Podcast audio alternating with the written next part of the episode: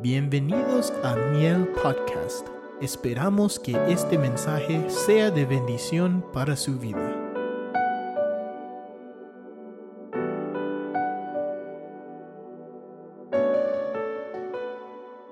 Eh, ¿Cuántos estuvieron el domingo pasado?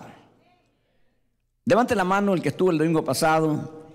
Ok, aquí está la primera mano al frente. Eh, ¿En qué verso, en qué capítulo leímos? ¿En qué verso? ¿Cuál, cuál fue el tema? La parábola de los árboles, ¿ok? Tal vez no sabe exactamente.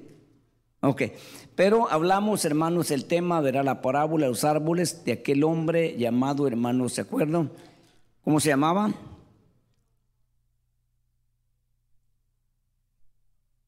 Ajá. No, el, el- el- el hombre. ¿Se acuerda, verdad? Bueno, usted se acuerda. Ese día, hermano, nosotros vimos cómo los hombres se promueven, cómo los hombres buscan el reconocimiento y la grandeza fuera y dentro de la iglesia. No solamente fuera. Allá pues es normal eso, ¿verdad? Pero, pero dentro de la iglesia. Este no fue una persona que buscaba la grandeza entre los filisteos. No, este que buscaba la, la grandeza dentro del pueblo y llegó a hacerlo. Lo logró. No duró mucho, tres años. Y luego dice, hermano, que el mismo pueblo que lo exaltó, lo desechó. Porque Dios mandó un espíritu de contienda, de rencía y de pleito. Y ahí se acabó este muchacho, hermano, que yo no le dije a usted por el tiempo, su nombre significa padre del rey, que es Abimelech, hermanos, Abimelech, ¿verdad? Eh, el, el nombre significa padre del rey, o sea que le pusieron un nombre que lo le ayudaba en el propósito que él quería. Pero vamos a ver aho- ahora otro juez, y yo no quisiera, hermano, ¿verdad?, tomar mucho tiempo, pero Señor me ha dirigido a que podamos hablar, hablar de tres hombres en este libro. Vamos a hablar tres eh, hombres, hermano, eh, obviamente hubieron más, pero tres hombres que representan prácticamente a todos. El Señor habló, hermanos, en el libro, ¿verdad?, de Mateo, y en los evangelios, en algunos, el Señor, ¿verdad?, Eh, y habló de esto, de este tres, este- estos eh, tres tipos de, eunucos, eunucos, ¿verdad? Uno dice que hermanos nacían eunucos, otros se hacían eunucos y los otros los hacían los hombres eunucos. ¿Se acuerda que él dijo eso, verdad? Sí se acuerda, ¿verdad? Eh, nacían eunucos, se hacían eunucos por causa del reino y los hacían eunucos. Entonces vamos a ver estos tres hombres representados en este libro. Ya que en este libro, hermanos, pasaron muchas cosas. En este libro eh, pasaron cosas, hermano, que no este, deberían de pasar, ¿verdad? Porque eh, todavía no es el tiempo, eh, pero cuando uno se pierde, uno pierde noción de todo. Eh, si los hermanos me pasan en la, en la- la pantalla eh, jueces 17.6, por favor, eh, si usted lo busca ahí para que lo veamos nada más, después vamos a entrar ya en tema. El tiempo no es favorable, to- todavía tenemos un buen tiempo. Y vemos ahí, hermano, lo que dice jueces capítulo 17, verso 6, para simplemente como referencia. Eh, ahí lo está ya. En aquellos días no había rey en Israel, cada uno hacía lo que a sus ojos le parecía bien. Fíjese pues, ahora vamos a ver jueces 25, hermanos, eh, 21, 25, 21, 25. Fíjese, y vamos, y vamos a encontrar en el libro de jueces cuatro veces esta, expresión de esta forma, eh, eh, algunos un poquito diferente, pero mira lo que dice hermanos 25, 21, 25. En esos días no había rey en Israel, cada uno hacía lo que le parecía bien ante sus ojos. O sea, la confirmación de dos veces, hermano, en, la, en el mismo libro. Eh, yo le pregunto a usted, usted que conoce la Biblia, ¿no había rey en Israel? ¿Cómo se llamaba el rey? Ah, se llamaba, se llamaba Jehová de los ejércitos. Él cuando escogieron rey le dijo, yo he sido el rey desde que lo saqué de Egipto hasta este día. Ahora va- van a ustedes a tener un rey diferente. O sea, había rey pues. Pero ¿por qué no, no lo miraban ellos? Porque el rey estaba oculto solo para el que lo quería reconocer. Hoy el rey, nuestro rey, está oculto. No lo miramos aquí, no vino hoy aquí personalmente. Pero ¿cuántos saben que Él está aquí? ¿Cuántos saben que Él reina? ¿Cuántos le rinden, hermano, respeto y tributo a ese rey ausente hoy? Físicamente ausente, pero Él está aquí. Pero la iglesia está haciendo lo que mejor le gusta o lo que mejor le parece hoy, porque no hay alguien que lo dirija humanamente hablando. No tenemos un papa, ¿verdad? Que puede, y el papa ahora, hermano, por otro lado también anda, ¿verdad? No se imagina la rebelión que hay dentro de esa organización ahorita. Ya no es como antes. Pero nosotros no tenemos un hombre que dirija toda la iglesia. El Señor dijo, pero tú te quedas. No, Él dejó a 12 hombres encargados que iban a morir un tiempo. Y iba a seguir esto, siempre todos sujetos a ese rey que nosotros decimos que Él es para nosotros. Él es nuestro rey. ¿Verdad que sí? Pero a veces cuando nos conviene, cuando, cuando tenemos que sujetarnos y, no, y hacer lo que Él dice, ya no es tanto nuestro rey. Ya nosotros decidimos qué hacer. Entonces, hermano, el rey ahora está oculto físicamente, pero presente espiritualmente sí lo logras identificar. Y si lo logras identificar, te felicito, respetémoslo y mantengámonos ahí. Muy bien, ahora sí entramos en el tema. Mire el capítulo 11, verso 1. Mire lo que dice. Y Jefté Galadita era un guerrero, dice esta versión, valiente Está conmigo, ¿verdad? ¿Cómo dice la reina Valera? Igual. ¿Cómo? Esforzado y valeroso, o sea, valía mucho, ¿verdad? Dice, hijo de una ramera. ¿De quién era hijo el otro de, del domingo pasado? Acuérdese. No, no, la, la mamá. Ya se le olvidó, hermano de una sierva era mejor que una ramera. Porque la ramera, hermanos, era una mujer suelta. La sierva la tenía ahí, ¿verdad? Y era una sierva controlada. Esa era la mamá de Abimelech. Pero la mamá de Jefte era una ramera. Dice, hermanos, y Galaab era el padre de Jefte. Era el papá. Esas son las cosas que nosotros debemos de entender, hermano, y, tratar de, aplicarlas. Yo no sé, en cada país son diferentes las leyes, pero el país donde yo vengo, si el papá, si el papá del niño no era casado con la mamá, el niño era un hijo ilegítimo, a menos que el papá fuera y lo legitimara dando el apellido, porque solo tenía el apellido de mamá. Legalmente, si el papá no iba, le ponían el apellido a mamá y él no tenía el apellido de papá porque era un hijo ilegítimo, con desventajas. Si el papá iba y lo asentaba el papá, entonces el papá lo reconocía a su hijo, aunque no estaba legalmente, y entonces se volvía un hijo legítimo. Ahora, fíjese que aquí, hermanos, se mira que el hijo eh, fue reconocido por el papá, un hijo legítimo aunque de una mujer diferente. Pero miremos por qué. Dice, y la mujer de Galaad le dio hijos, o sea, no le daba hijos, por eso él tenía, hermanos, hasta cierto punto un derecho que se le daba cuando la mujer era estéril para que la prole siguiera, no se quedara ahí, muriera todo.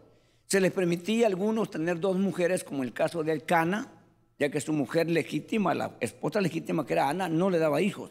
Entonces se encontró otra llamada Penina que le daba muchos hijos, ¿verdad? Para que él pudiera continuar con su descendencia. Eran situaciones que la ley permitía para que ellos pudieran, hermanos, ¿verdad?, mantener su descendencia.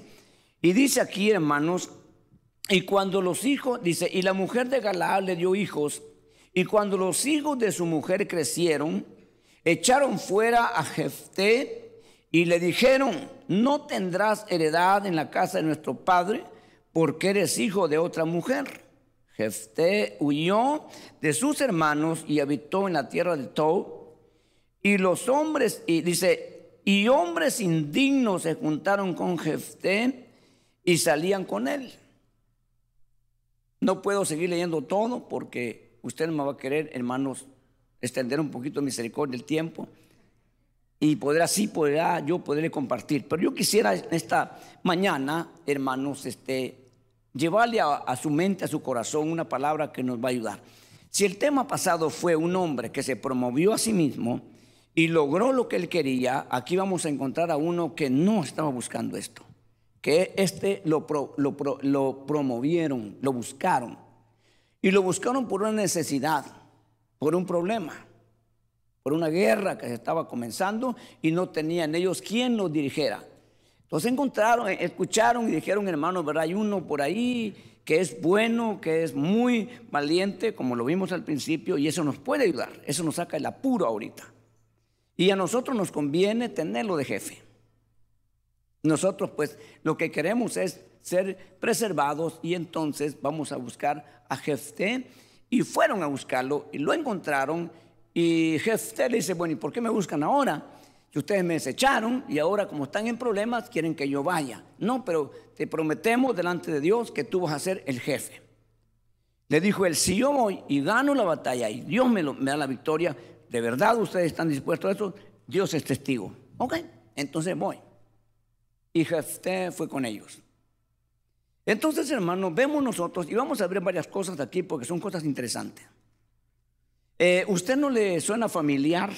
en algunos casos, hermano, que hay un grupo de personas hoy en día y de repente dicen, hermano, mándenos a alguien por ahí, cualquiera, porque necesitamos un líder, necesitamos un pastor. Y muchas congregaciones así han iniciado. Ahora, hasta hoy hay necesidad. ¿Nunca antes hubo necesidad de ese tipo? Sí. Jesús dijo, hermanos, en un momento dijo, a la verdad la mies es mucha, pero los obreros pocos. Por tanto, rogad al dueño de la mies que él envíe obreros a su mies. Nunca hagan ustedes de traer ni llevar, ni mucho menos contratar. Nunca, porque van a ir mal. En este asunto, si nosotros reconocemos que Él es nuestro rey, que Él sea el que tome la directriz. Y todo lo que tenga que hacer, pues que lo haga, lo diga Él. Nosotros somos sus siervos. ¿Me explico? Porque si no hacemos así, nosotros vamos a vernos en problemas después. Ya suficiente lo que ha pasado. Suficiente información tenemos en la Biblia como para cometer el mismo error.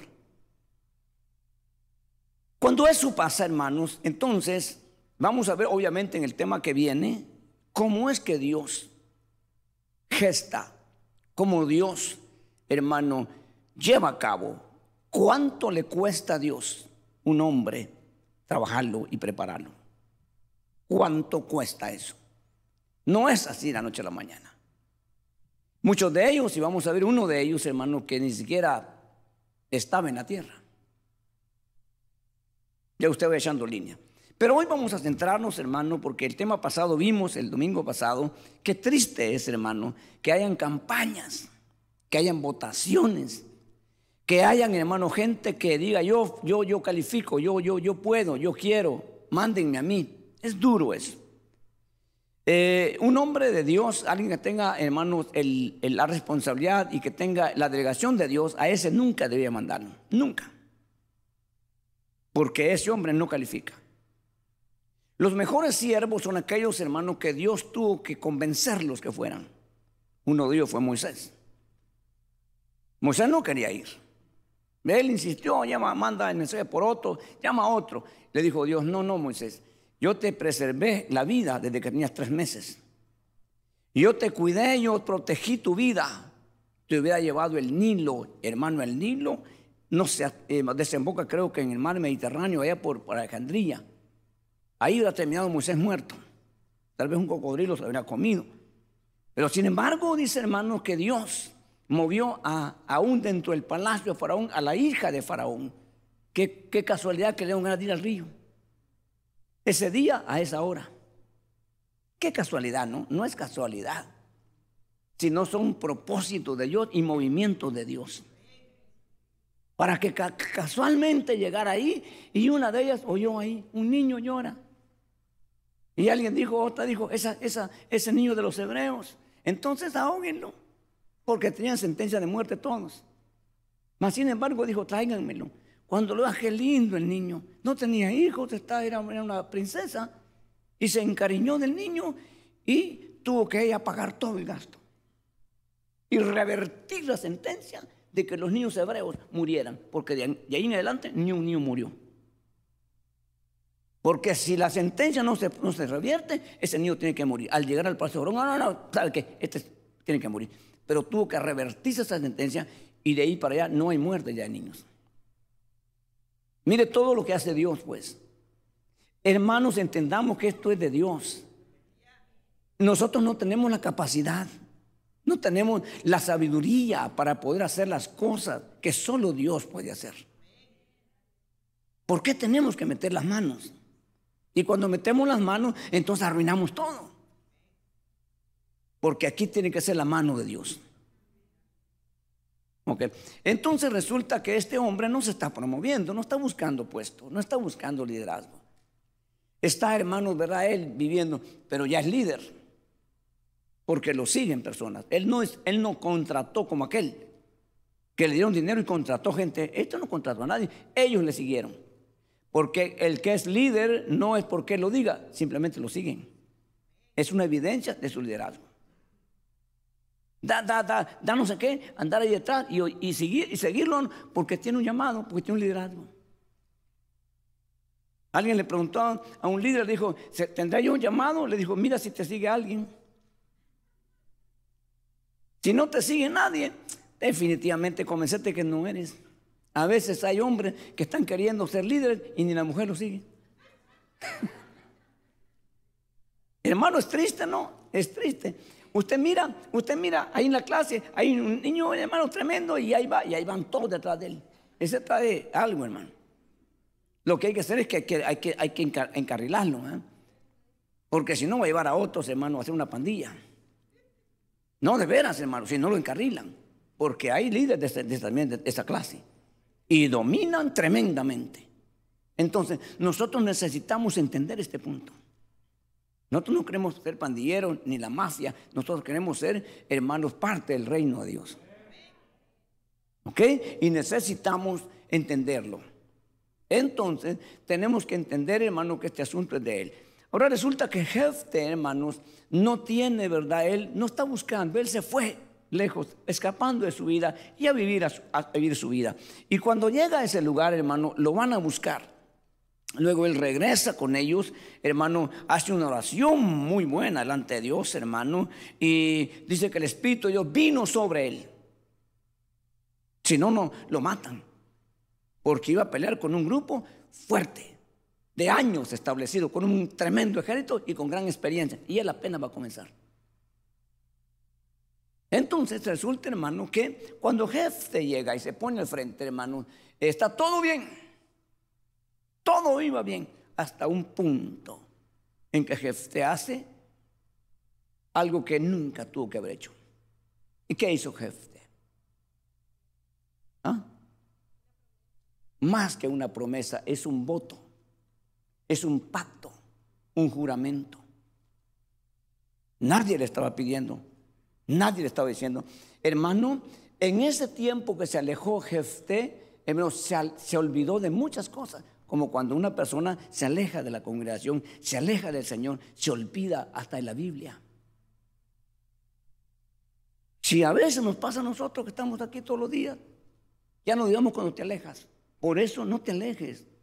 Mantén, mantengámonos pegados. Estemos siempre, hermanos, de acuerdo. ¿Qué dice la palabra del Señor? ¿Qué dice Dios? Porque para todo hay una respuesta en la Biblia. Para todo. Y es bueno usar esa respuesta que está ahí en la Biblia para el problema que estás enfrentando. Porque si lo resuelves con tu sabiduría o con el consejo de tus amigos, vas a fracasar. Pero cuando tú dices, la palabra de Dios dice así, y a veces es lo contrario que tú estabas pensando o tú estabas queriendo hacer. A veces te hacen cosas que tú quisieras, hermanos, de hacer muchas cosas y hasta decir cosas y hasta maldecir. Y Dios te dice, no, bendice a tus enemigos. Ay, hermano, y tú dices, esta es palabra de Dios, amén, Señor. Yo bendigo a fulano, yo bendigo a. Hermano, Estás haciendo lo que Dios dice, pero no era lo que tú pensabas hacer.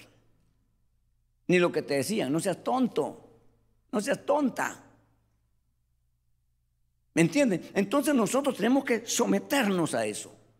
Y ahí vamos a tener nosotros, hermanos, asegurado el futuro, que es lo que perseguimos. Porque si el futuro está incierto, ¿a dónde vamos?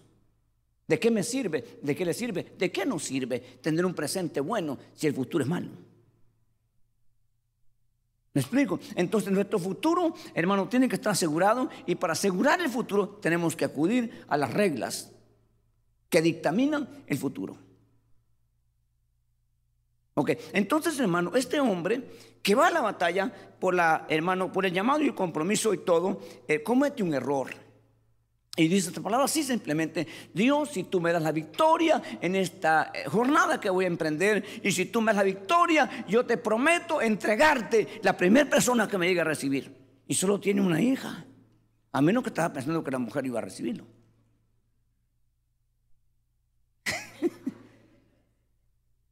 ¿Qué, qué malo puede recibir, hermano, si tiene a su mujer y su hija? ¿Me explico? Pero no se mira, hermano, no se mira que haya tenido mala relación, ni mal, ni era un mal padre. Vamos a ver. Es muy importante. Tenía muchas cosas que podíamos eh, eh, calificarle como buena, como buena persona y ir de acuerdo a lo que se dice de él en el inicio que leímos ahora. Me estoy yendo despacito porque yo quiero que usted, hermano, capte, que usted entienda, porque esto puede ser una historia que muy parecida a suya y quizás Dios le esté hablando a usted más claro quizás ya no se pueda.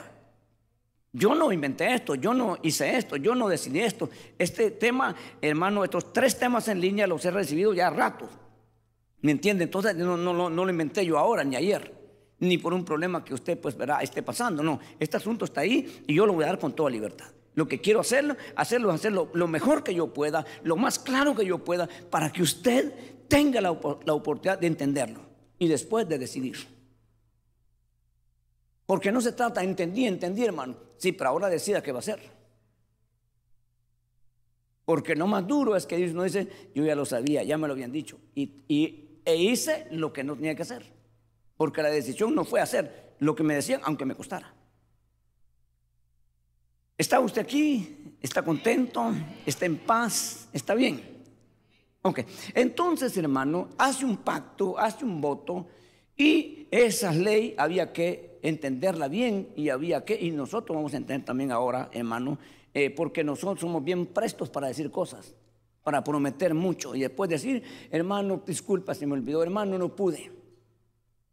Pero uno se queda con la palabra que usted dijo y usted se queda con la palabra que yo le dije. Yo tengo que ser responsable de cumplir lo que dije, porque ya me enlacé con las palabras de mi boca. Entonces, hermano, vamos a ver lo que esto conllevaba. Y vamos a ver algunos, algunos versos, hermano, rapidito, donde decir el tema lo que significa un voto.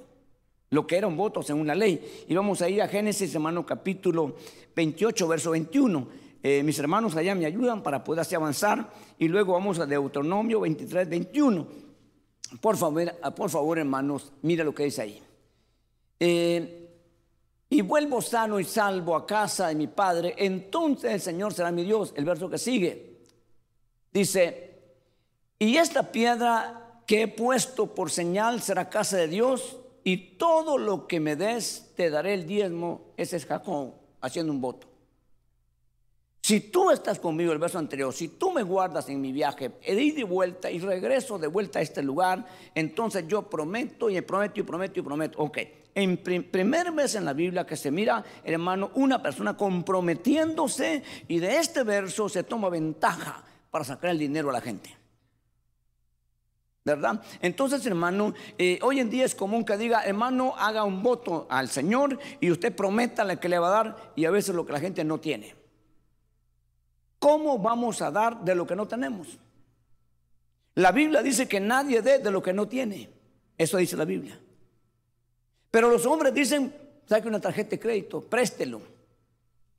Eso es antibíblico, contrario a la palabra.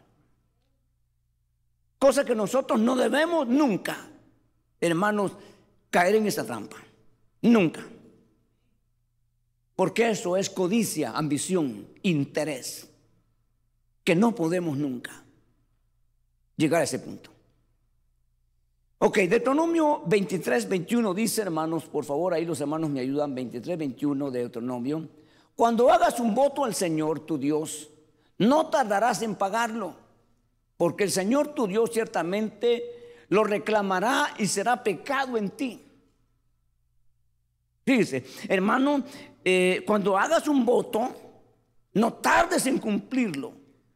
O sea, tienes que saber, estar consciente hermano, de lo que estás diciendo. Porque estás hablando con Dios. No estás hablando con nadie en particular, estás hablando con Dios. Estás prometiendo y comprometiéndote con Dios. Hoy es fácil decirle, hermano, comprométase con Dios. Hermano, no, no, no, aquí debemos aclarar, no, no, espérese. Aquí usted piénselo bien. Porque mientras usted no diga nada, usted no es deudor ni responsable de nada. Las palabras cuando se sueltan, usted es responsable y yo también soy responsable. Hay personas que dicen, hermano, yo por eso nunca me comprometo con nadie. No tampoco. Se trata de comprometerte, pero consciente de lo que estás diciendo. Sabiendo que lo que estás diciendo tú puedes y tienes la capacidad de hacerlo.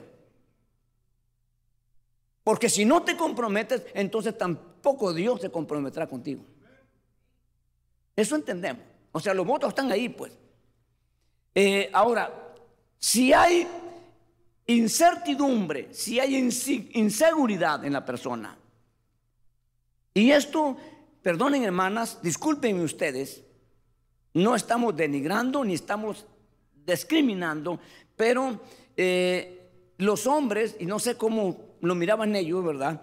Pero yo recuerdo algunas veces que mi papá me decía, mira hijo, eh, usted cuando es su palabra, cúmplala, porque usted no es mujer, me decía. Usted no tiene palabra de mujer. Él no sabía leer ni había leído la Biblia. Pero en la Biblia, cuando la mujer hacía un pacto, si era soltera y decía, yo prometo dar mil dólares, porque la mujer es bien dadivosa. Yo prometo dar mil dólares a la mujer, ¿verdad? Cuando llegaba a casa, papá, fíjate que era soltera. Papá, yo prometí dar mil dólares y me los puedes dar tú. Y el papá decía, ¿y de dónde hija si no tenemos? El papá podía ir y decía, bien, yo anulo el voto de mi hija.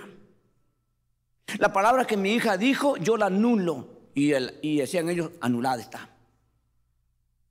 Si era casada y llegaba con la misma historia con el marido y el marido tenía que ir y decía, mire, mi mujer se comprometió, pero no puedo, anulo el voto que ella hizo, anulado es.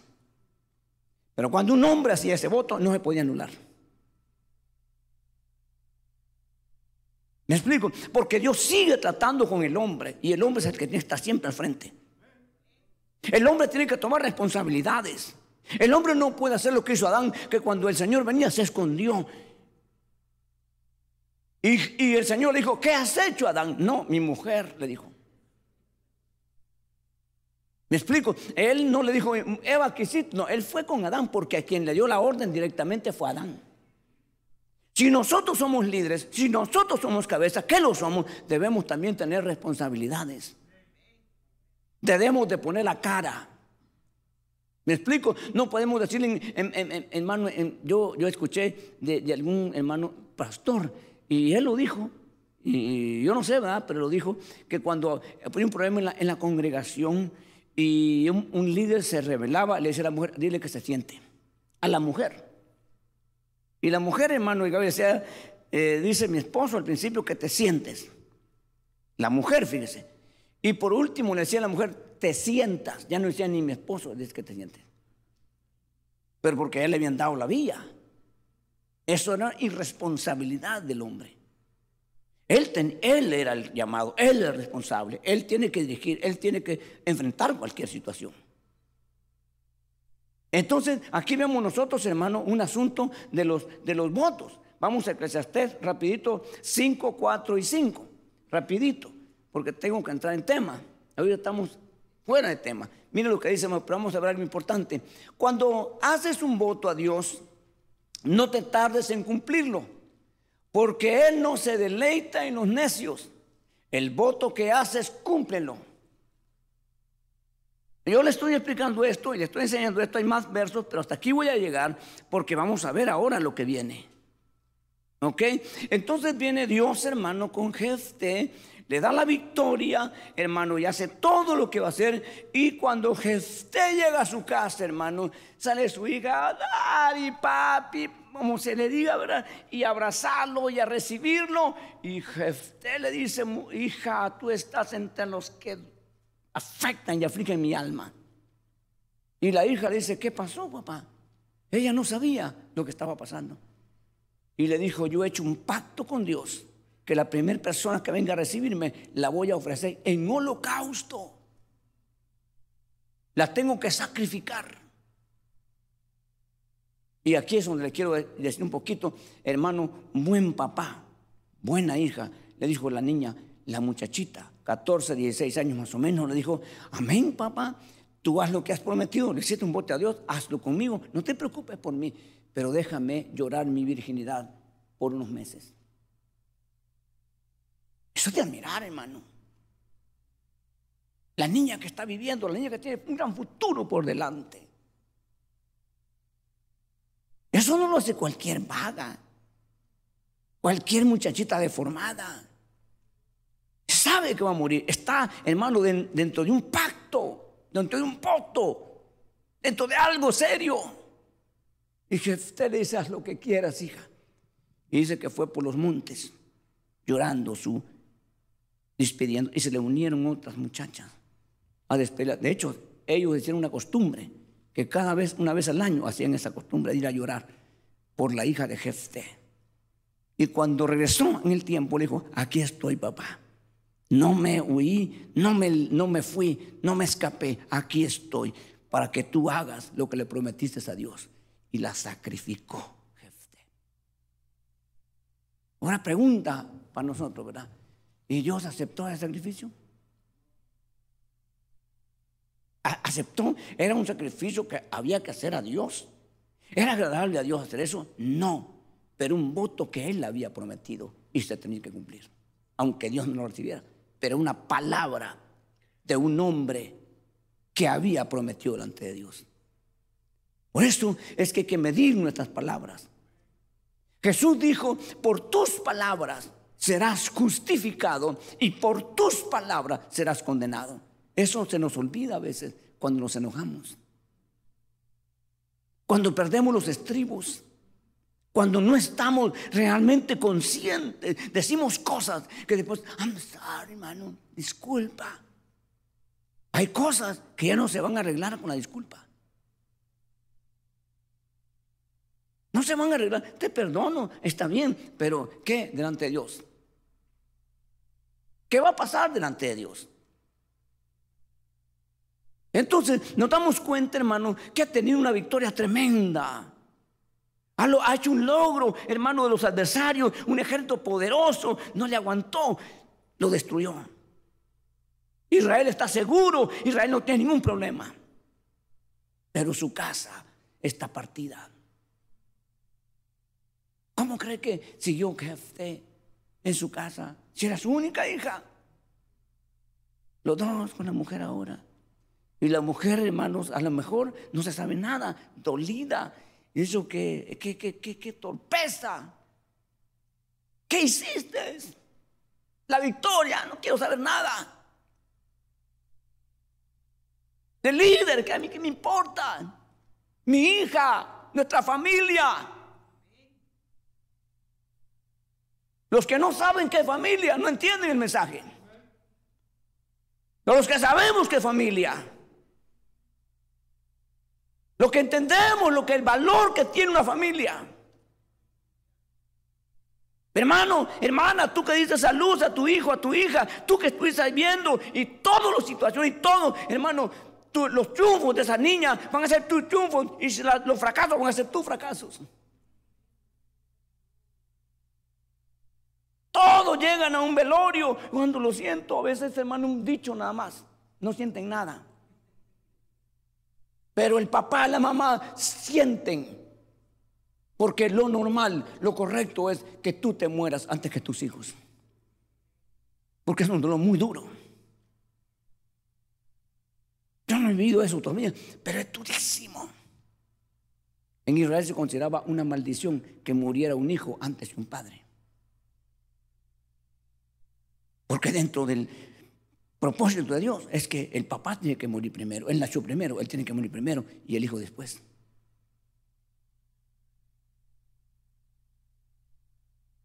Amén. ¿Cómo se le llama a un hijo que perdió un padre? ¿Cómo se llama una mujer que perdió el marido? Una, un hombre que perdió a su mujer. ¿Cómo se llama un padre que perdió un hijo? No tiene nombre. Dígame. Dígame. No hay nombre. Viudo, viuda, huérfano. Pero cuando, cuando murió tu hijo, ¿cómo se llama? No hay ni un nombre. El dolor no se mide. Así como la alegría de ver nacer un hijo, así es el dolor verlo morir.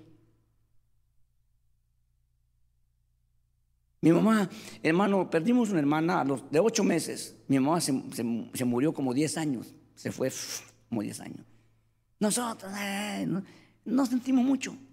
Mi papá agarró una guitarra y empezó a cantar cuando se murió mi hermana. Mi mamá no quería salir del cuarto. Todos fuimos, íbamos para allá, allá hermano, al entierro. Mi mamá echa pedazos. Obviamente sin conocer al Señor.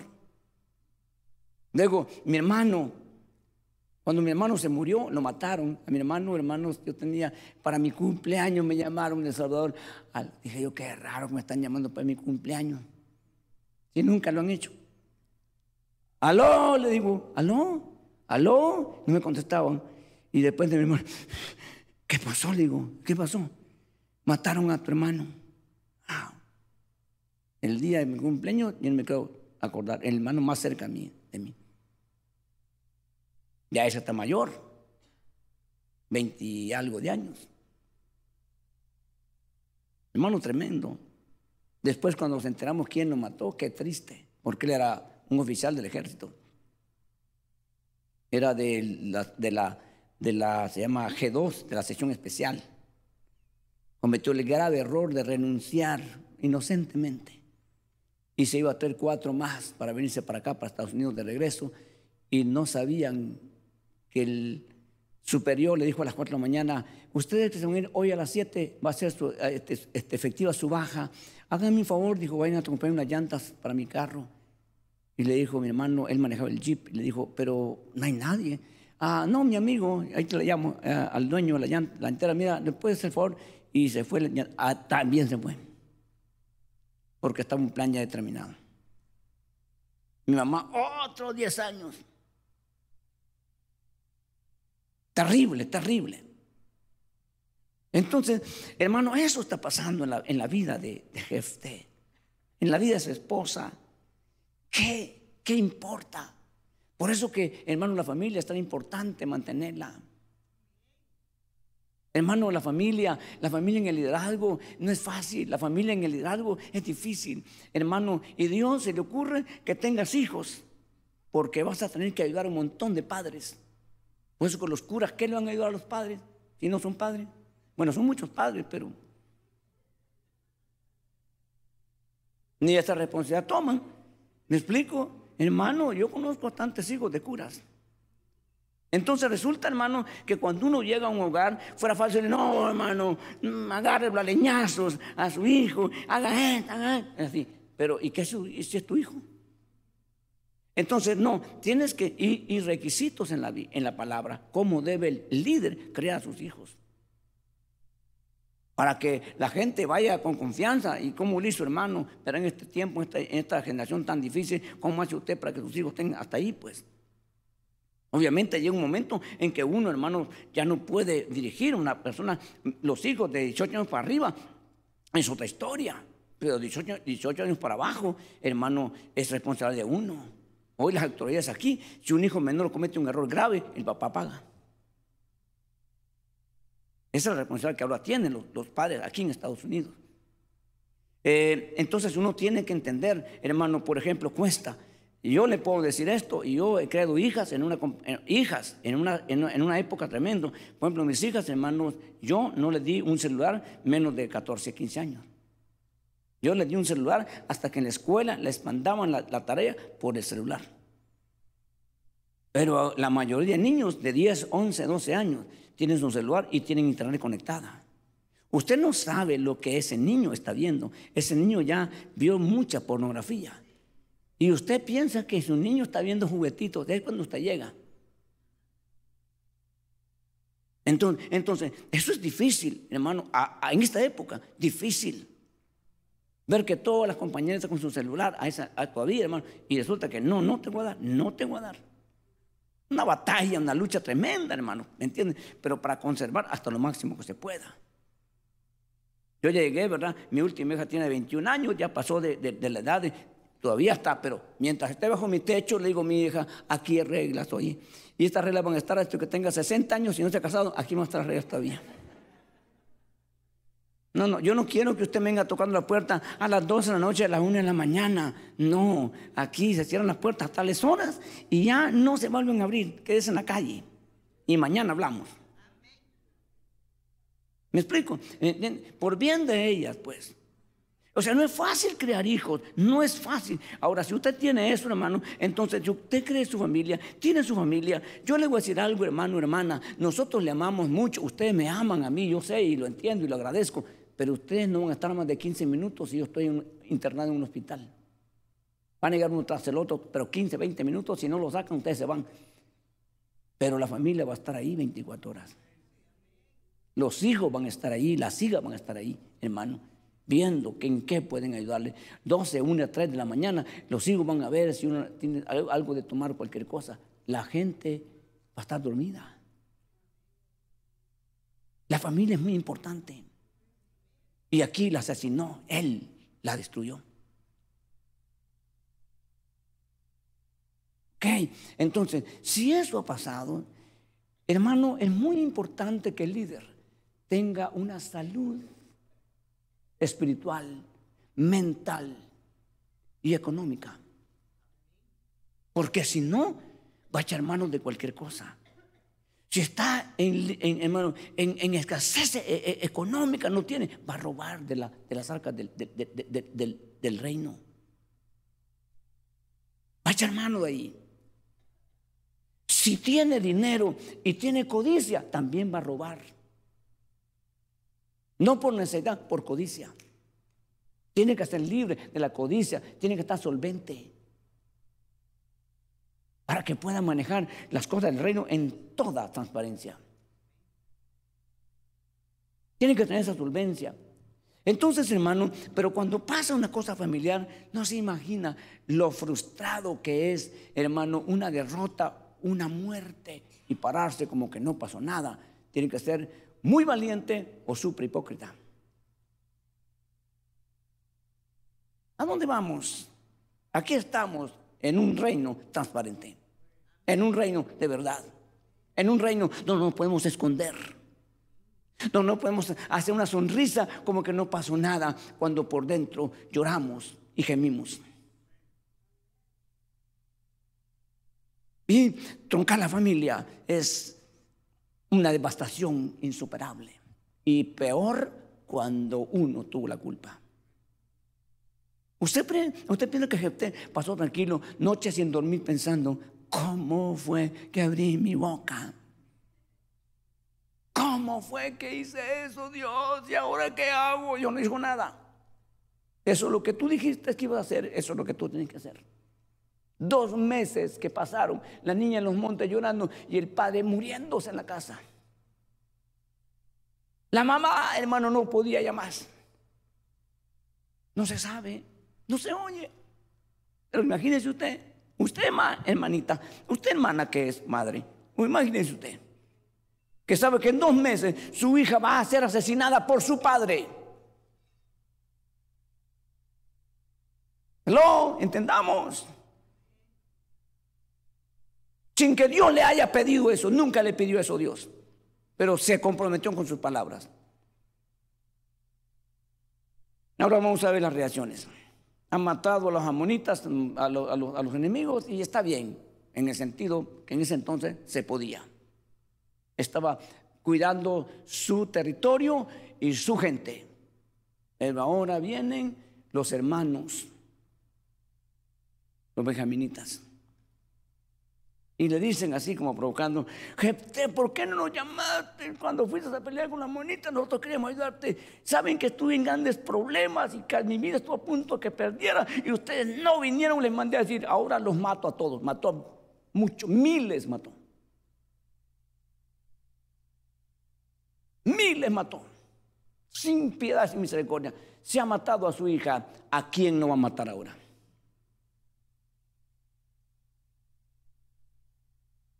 Hermano, piense. Nosotros necesitamos muchas cosas, mantener la solvencia, aunque no muramos. Aunque ya, ya no aguanto, ya no soporto, ya no puedo más, pues derríbate en los pies de Cristo. Llora lo que quieras ahí, llora, llora. Él te va a entender. Él te va a levantar. Él te va a ayudar. Porque tenemos que ser honestos. Hay veces que ya no podemos, ya no podemos.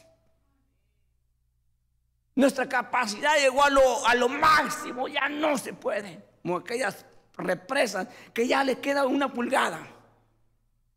Y viene más agua y se la lleva. Ya no puede soportar. Así es la capacidad humana. Hay momentos que ya no podemos. Queremos explotar, queremos hacer cualquier locura, aunque nos va a costar caro.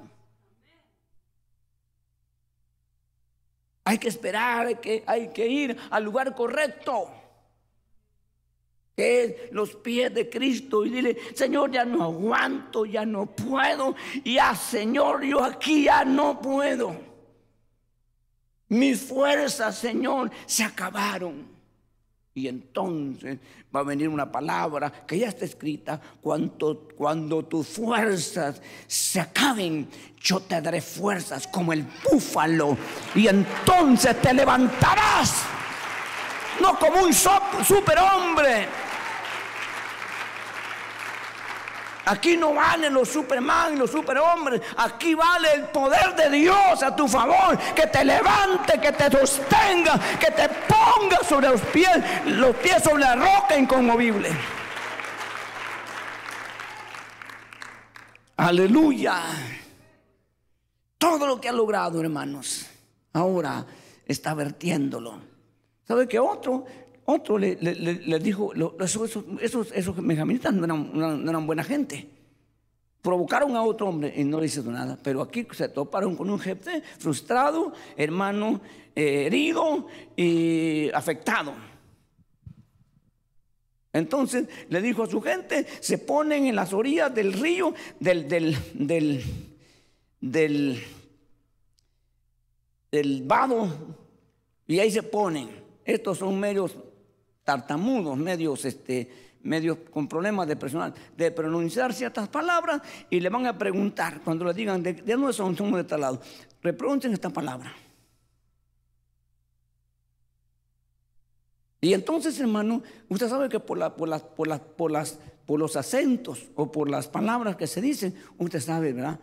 Usted empieza una palabra, una persona que dice, y pues sí, pues sí, pues, ah, pues, pues, ya uno sabe, de Guatemala. ¿Y dónde más? Pues? Y el otro sale, hermano, órale, ándale, pues México. Y el otro le pregunta, ¿qué hora son? Las 11, Salvador. no todo, ¿verdad? Pero, hermano, ya. Yo, eh, hermano, oigo así palabras y le digo yo, ¿y, de qué parte del Salvador eres usted? Ya sé, pues, aunque a veces me he equivocado, es de Honduras. Y Honduras hablan igual, a veces está peor. A veces pasa eso en ciertos lugares. Entonces, aquí, hermanos, les preguntaron, ¿verdad? De una palabrita, sibolé, sibolé. Y cuando pronunciaban la palabra, ahí lo agarraban. Nada, usted, usted se muere. Hermano, ¿sabe cuánto mató de Benjamín En este asunto. Lea, lea el capítulo 12, verso versos, verso 6, al final de, de ¿Cuánto? ¿Cuánto? ¿Sabe cuántos son esos? Muchísima gente. 42 mil almas se fueron. 42 mil personas. Y no se saciaba todavía. No le daba remordimiento ni decir, hermano, cuántos se murieron. ¿Sabe cuando aquellos otros hermanos eh, abusaron de la, concubina de, uno de ellos? Hermano, los casi los acaban. Y cuando mataron casi todos, solo 300 se fueron. De Benjamín, ¿verdad? Hermano, dice que cuando los mataron empezaron a llorar. Uh, Señor, delante del Señor. Hoy se ha extinguido una tribu en Israel. Y alguien dijo, 300 se fueron allá a esconder. Dijo, y juramos que no les íbamos a dar mujer. Entonces, para que se preserve la tribu, digamos que los, amigos, los enemigos tienen una fiesta, que vayan y se escondan. Y cuando pasen las muchachas por la fiesta, la agarren y, y la hagan mujer. Imagínense cómo iba a salir esa, esa, esa descendencia, hermano. Imagínense que la muchacha iba para la, para la fiesta, ¿verdad? Y para la agarraban, hermano. Y vas a ser mi mujer. ¿Cómo? Sí, vas a ser mi mujer. Y se la llevaban. Y de ahí nacían hijos. Imagínense, si, ya, si de acuerdo nosotros, a veces sale un problema con los hijos, enamorados a veces, salen con problemas. Imagínense con una mujer así, que le agarró la fuerza. Yo no sé si es verdad, pero yo escuché un caso en, México, dice que en, algún lado ha sido cierto. Yo no sé, yo he oído y se quedó asustado. Yo escuché a una mujer, una, una hermana, pues, ¿verdad? Que hablando a su hijo le decía, tu papá me robó. Yo no me quería ir con él. Mi, mamá me mandó a comprar queso. Y el queso, decía, sin saber dónde quedó, tu papá me robó y, hermano, no así, pero bien amargada. Porque el papá se la robó. Imagínense los, el fruto de esa pareja. Pero lloraron por la muerte de una tribu. Aquí no, no hubo lamentos. Pero nosotros entendemos lo duro. Hermano, y todavía, y todavía al frente y todavía arreglando problemas. Y todavía oyendo problemitas que están ahí, hermanos, graves o, livianos, o todavía. Necesitamos que Dios a nosotros nos ayude. Yo le he pedido a Dios, hermano, yo no quiero terminar en el ministerio amargado. Yo no quiero tener el ministerio, hermanos, este, eh, así con prejuiciado. Yo le digo a las personas, yo lo hago, cuando yo le pregunto, yo voy a la pregunta, yo cuando un, problema pasa, yo con la persona le pregunto, disculpa hermano, hermano, me han dicho que tú hiciste esto y esto. ¿Lo hiciste o no lo hiciste? Dime lo que estamos delante de Dios. Y el hermano se dice, no es cierto, ok, yo le creo. Aunque a veces pienso que me está mintiendo, pero si no le creo, digo, no, es que me está mintiendo, ya me, ya me entró el prejuicio. Y así va el prejuicio en todos. Después no le creo a nadie. Cuando yo soy creyente y predico de creer en Dios. Son procesos que hay que seguir. No, yo voy a decir, yo le creo, hermano.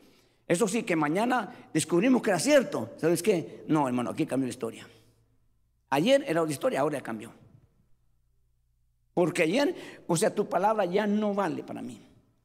Ayer valía, ahora no vale. ¿Me explico? Entonces nosotros necesitamos, ¿cuánto ministro hoy está súper afectado? Enfermo mentalmente y ahora se cuida de todos, porque aquel me la hizo y ahora todos me la quieren hacer. Y entonces yo no tengo confianza en nadie, ahora voy a poner personas para que me protejan y personas para que me libren. Cuando este asunto es de Dios.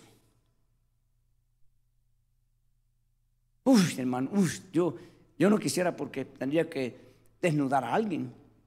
Entonces no puedo yo muy, ser muy claro.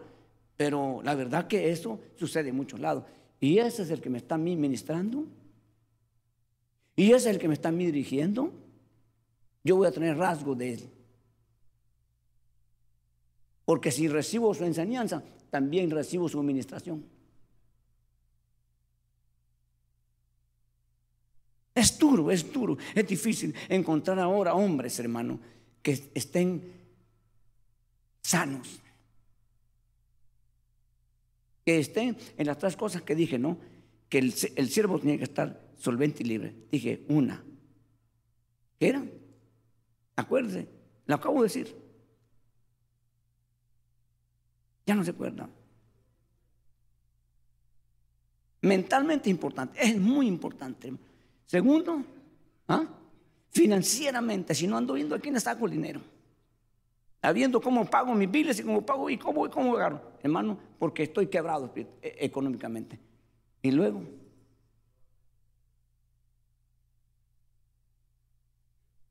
hay muchas cosas más, pero son tres cosas que mencioné. No se lo olviden. Necesitamos nosotros los líderes estar solventes, estar sanos en eso. Y tenemos que ir a Dios. Tenemos que algunas cargas dejarlas a Dios. Yo comencé en el ministerio y en un momento yo le he contado a usted, hermano, topé, ya no podía. Yo, usted no se imagina y usted no supo. Y algunos estaban aquí y no supieron que me quedaba tres días en la cama. Le cerrame la puerta a mi esposa. No me abra la puerta, no quiero comer, no quiero, no quiero nada. Horrible, que todo, hermano, horrible, horrible, horrible. Horrible, como no sentía que ya memoria, noches que había, no, había noches madrugadas que me levantaba y sentía que ahí me iba a quedar y, yo decía, me voy a morir arrodillado. Y me quedaba así, oh, no se imagina, hermano, y algunas veces empecé a examinarme y empecé a preguntar y le dije al Señor una vez, Señor, tu palabra dice, pero ya no se imagina usted en qué angustia, tu palabra dice que tú no pones una carga mayor que la que uno puede llevar. Tu palabra lo dice, Señor. Y entonces Dios me habló exacta. Y Dios me habló y me dijo, yo no doy una carga mayor que la que tú puedes, pero tú te las has puesto. Y sabe una de las cargas que me he puesto, yo quería cambiar la gente.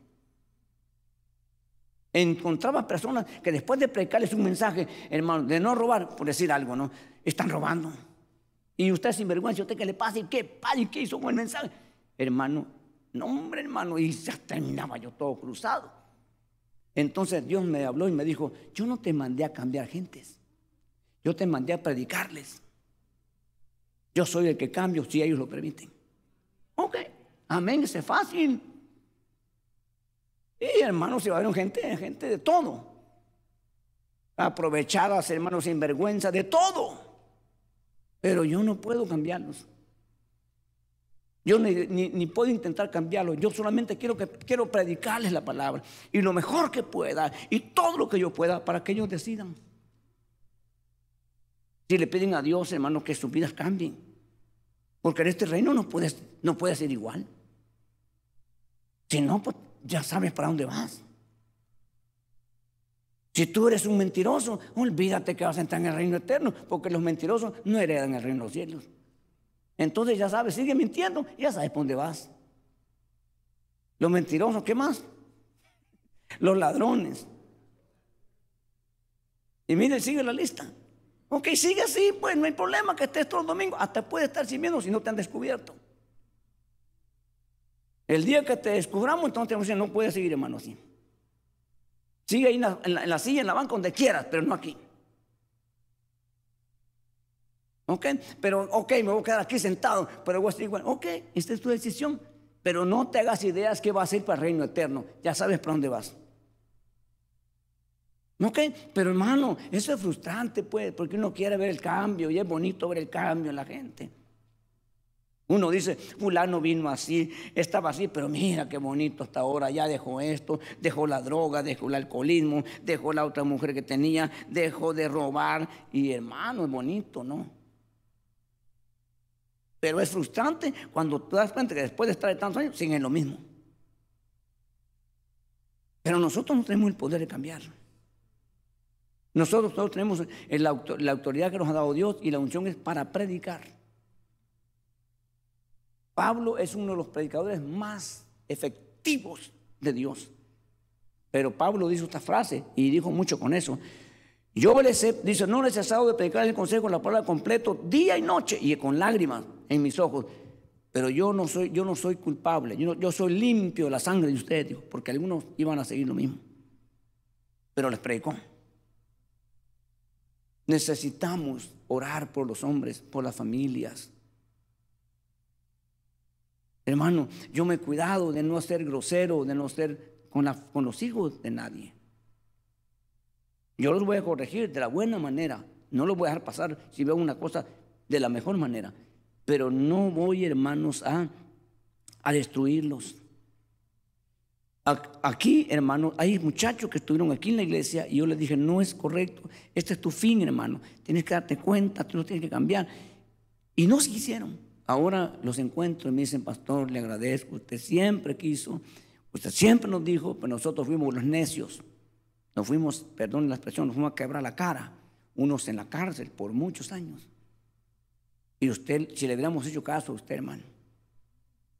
Bueno, pero yo hice lo que tengo que hacer y quiero seguirlo haciendo. Con jóvenes y adultos, con hijos y padres.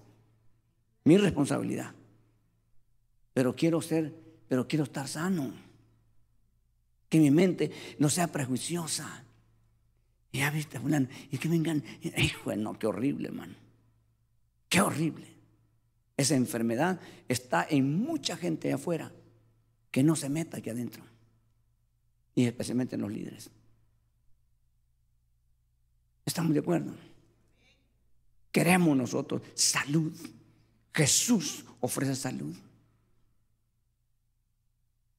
Hermano, mire, hay, hay líderes que hacen un cerco para que no les quiten su puesto. Eso es mala seña porque el puesto que tienes, si te lo dio Dios, nadie te lo puede quitar. Nadie, nadie te lo puede quitar. Pero si no te lo dio Dios, tienes que cuidarlo. Los políticos, como no nos dio Dios, eh, Dios no nos dio Dios, ellos, ellos hacen un montón de cosas porque quieren mantener el puesto, porque saben que no se lo dio Dios. ¿Cuánta necesidad tenemos todos? Yo más que ustedes, porque estoy en un cargo, hermano, de mucha responsabilidad. Llegó un tiempo, fíjese, yo se lo voy a confesar, llegó un tiempo de estamos en crecimiento, empezamos con tres familias, con, dos, dos, familias prácticamente, con dos familias, bonito, hermano, 50 personas, bonito, y ahí estamos todos para allá y para acá. Pero cuando ya fueron 100, 150, y un momento que yo ya no quería que viniera más gente. No, de veras, hermano. No es porque no es porque no quería crecimiento, sino porque sentía que no podía yo, hermanos, ayudarles. Hasta que Dios me habló. No eres tú el que les ayudas. Soy yo el que te uso a ti. Y pueden ser diez o pueden ser miles. Ahora, yo no empecé a predicar una congregación de... La congregación que yo empecé a predicar tenía más de 2.500, 3.000, 4.000 personas enorme. Ahí comencé a predicar. Todo no es por volumen, pero yo como metí en medio de la gente, me di cuenta de la necesidad de que un pastor esté entre las ovejas. El pastor no es allá, desde por allá, como nuestro pastor, con mucho respeto, que lo veíamos entrar por esa puerta y se iba por ahí. Ya no lo volvíamos a ver. No, yo me di cuenta que necesito como pastor estar en medio de todos en medio de las ovejas. Necesario es. Pero ahí te van a pegar unas cornadas, las ovejas pegan unos golpes, hermano. En lo literal, ¿has visto cómo se van? Levantado lo quieren hacer a uno. Hay que ver, ponte bien. Hay que ver, pero tranquilo. Eso es normal. ¿Me entiende, hermano? Pero tenemos como pastores que relacionarnos, andar en medio del rebaño. Esa fue la enseñanza que Jesús nos dio. Jesús anduvo en medio de sus ovejas.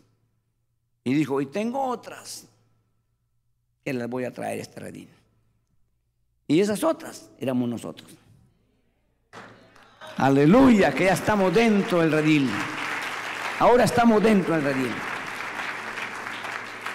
Quisiera que esta tarde, hermano, ¿verdad? Oremos, así como nosotros los líderes necesitamos, hermano, salud, cuidado de Dios, también ustedes necesitan. Y queremos orar esta tarde para que el Señor nos ayude a todos.